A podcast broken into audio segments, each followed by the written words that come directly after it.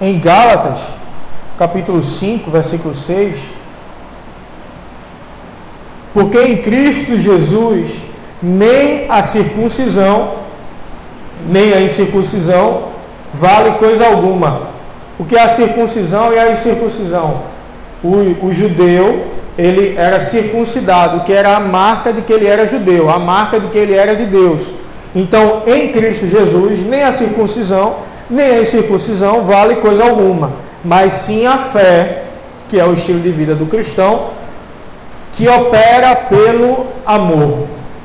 Aqui diz a fé que opera pelo amor. E aí a gente chega na questão que a gente vai trabalhar aqui. O amor. O estilo de vida do crente, vamos recapitular. A gente vive pela fé. Amém?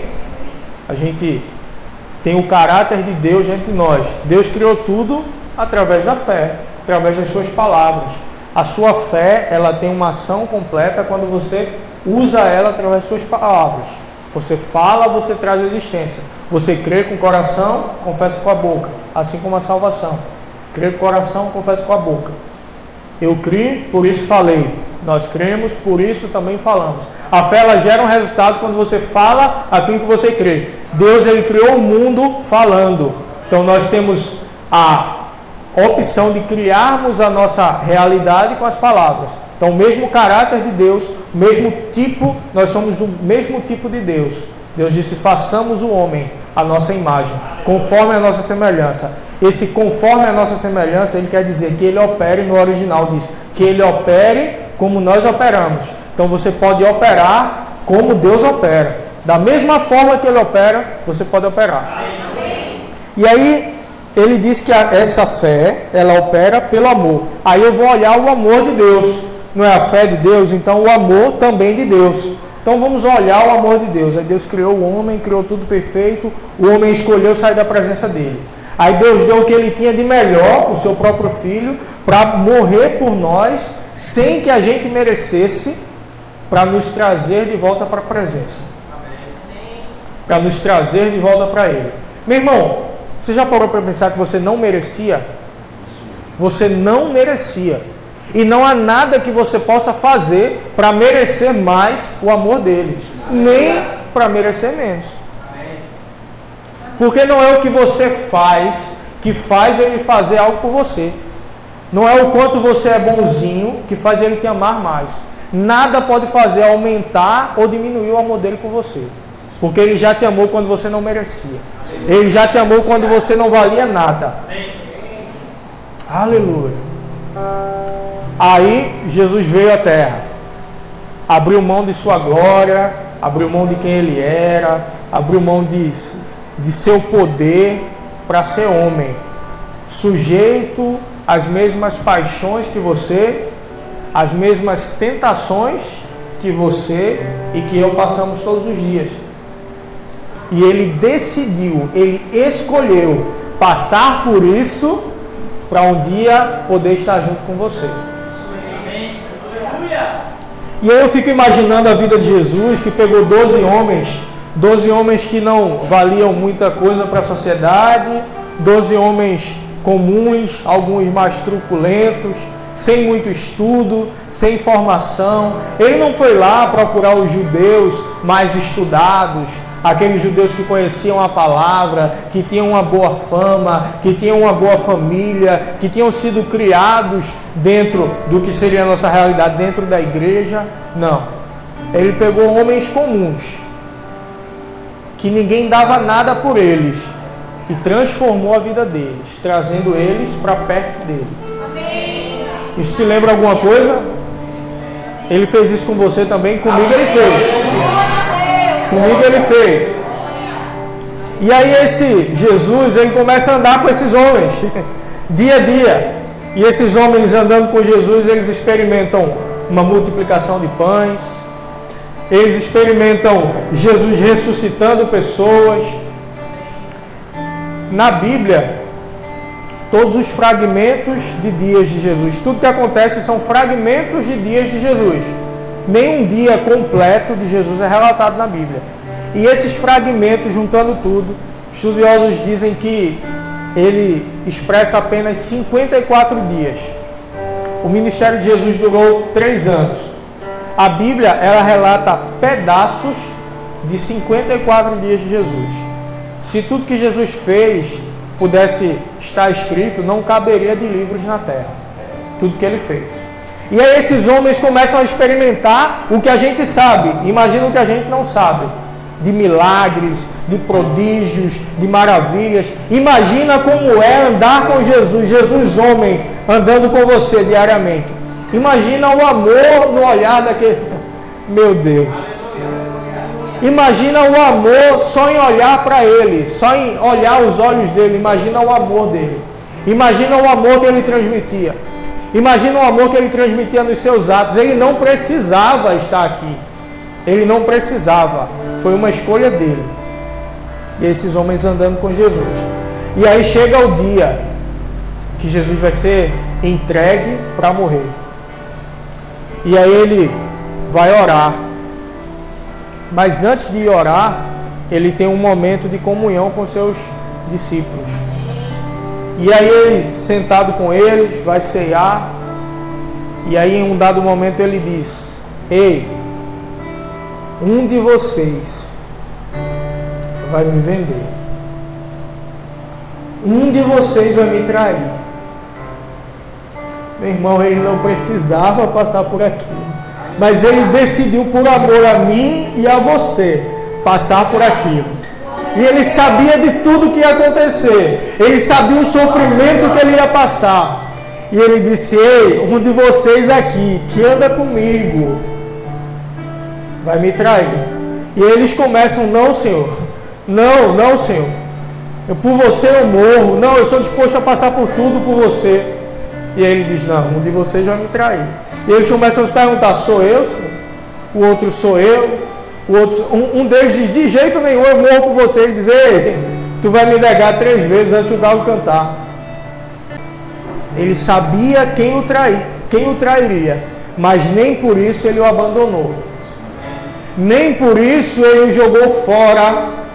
E como eu e você, que nos dizemos cristãos, que nós seguimos a esse Jesus, que nós somos iguais a Ele, que nós temos o caráter dele, que nós operamos pela fé. Por que nós queremos abandonar alguém porque errou com a gente? Ele sabia que ia errar, mas ele decidiu não abandonar. Foi por ele também, era por ele também o sacrifício. Ele que decidiu ficar de fora. E aí ele chama alguns para ir orar com ele. Ele estava angustiado porque ele sabia pelo que ele ia passar. Ele disse: Vamos orar comigo. E foi para o monte, deixou três embaixo e subiu para orar. E ele chega lá e ele diz: Pai, se possível for, passa de mim esse cálice sem que eu beba. Imagina ele sabendo o sofrimento que ele ia passar, ele sabendo as chicotadas que ele ia levar, ele sabendo os cuspes que ele ia receber em seu rosto. Ele sabendo os murros que ele ia receber. E ele disse: Se possível, passa de mim esse cálice sem que eu beba. Daqui a pouco ele volta para ter com os discípulos, estavam todos dormindo. E ele diz: Ei, vocês não conseguem pelejar comigo uma hora? Vocês não conseguem orar comigo um tempo? E aí ele volta, vai orar mais. E ele diz: Pai, mas que não seja feita a minha, mas a tua vontade. Mas a tua vontade. Sabe o que eu entendo aí? Ele disse: Eu tinha a minha vontade. E eu pedi ao Pai que, se possível fosse, eu não passasse por aquilo. Mas por amor a mim e a você. Ele decidiu submeter a vontade dele ao Pai. Que não seja feita a minha, mas a tua vontade voltou, esteve com os discípulos e em um dado momento chega um grande número de policiais, de, de, lá em Efésios descreve a armadura.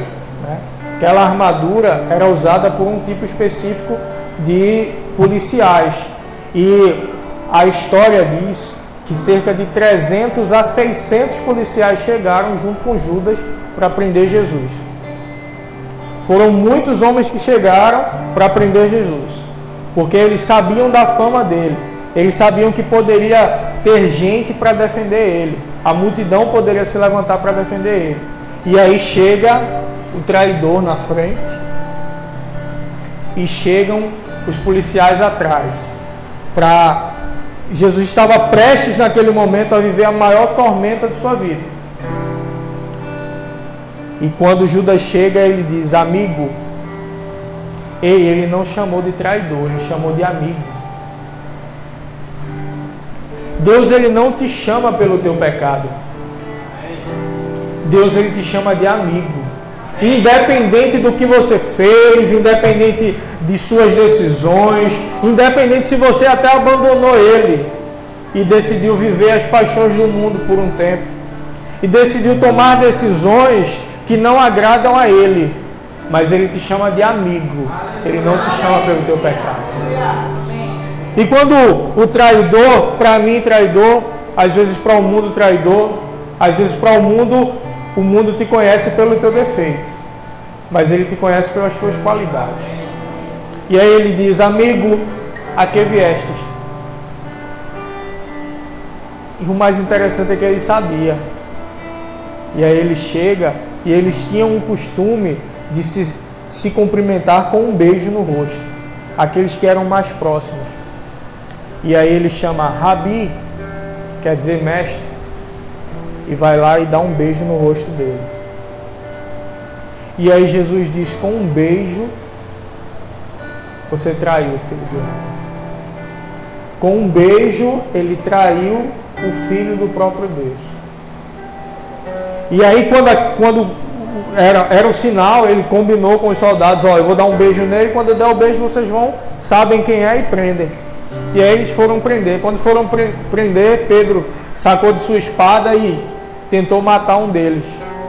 Tentou matar, irmão. Não foi só a orelha, foi a orelha que ele acertou. Pense comigo. Pense comigo na história. Como é que alguém puxa uma espada para cortar a orelha de alguém? Ele puxou para dar no pescoço. Ele provavelmente se esquivou, torou a orelha. Aí Jesus pegou, colocou no lugar de novo. E aí ele disse, é interessante o que ele diz aí, em seguida, ele diz, ei, você acha que eles estão me prendendo porque eles são numerosos, porque eles são fortes? Vocês acham que eles estão me prendendo contra a minha vontade? Se eu orasse, o Pai mandaria mais de 12 legiões. Vamos entrar mais um pouquinho na história que são as 12, as 12 legiões. Uma legião romana, ela equivalia a cerca de 6 mil soldados. Então, uma legião, 6 mil anjos. Um anjo sozinho, há uma certa passagem na Bíblia que um anjo matou 185 mil. Imagina 6 mil anjos.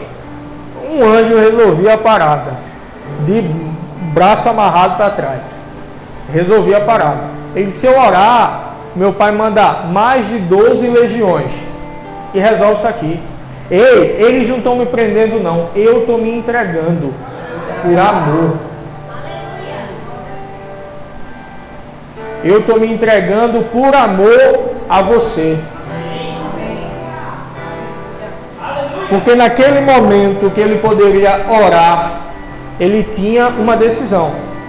Ele tinha pelo menos duas opções: orar e resolver tudo ali para ele, ou ele olhar para o futuro, ou ele olhar para frente e ver a mim e a você tendo acesso a ele. E ele decidiu viver com a gente e passar por tudo aquilo. Então, a fé que nós falamos hoje aqui, que ela pode te gerar grandes resultados e que você deve sim usar a sua fé para gerar grandes resultados. Ela opera por esse amor. Esse amor tão grande, indescritível. Como eu vou mensurar o tamanho do amor de Deus? Como? Como? Com o que eu posso comparar? Para dizer, Deus, Deus ele me ama como? Não tem. Não tem. João 3,16. Deus amou o mundo como? Ele diz de tal maneira. Ele não tem nada para mensurar. Ele diz de tal maneira que deu o seu único filho, para que todo aquele que nele crê não pereça, mas tenha a vida eterna. A vida eterna não começa quando você morre. Ela começa quando você nasce de novo. Você não precisa morrer para usufruir do que Deus tem para você. Ah, irmão, como vai ser bom. Como vai ser bom no céu. Vai, vai ser maravilhoso. Mas como vai ser bom hoje. Como vai ser bom amanhã. Como vai ser bom na minha casa. Como vai ser bom na minha família. Como vai ser bom no meu trabalho. Como vai ser bom a minha comunhão com Ele todos os dias. Aleluia! Foi para isso que ele morreu. Para você poder andar com ele. Para você poder usar de tudo que ele deixou para você. Tudo que ele providenciou para você.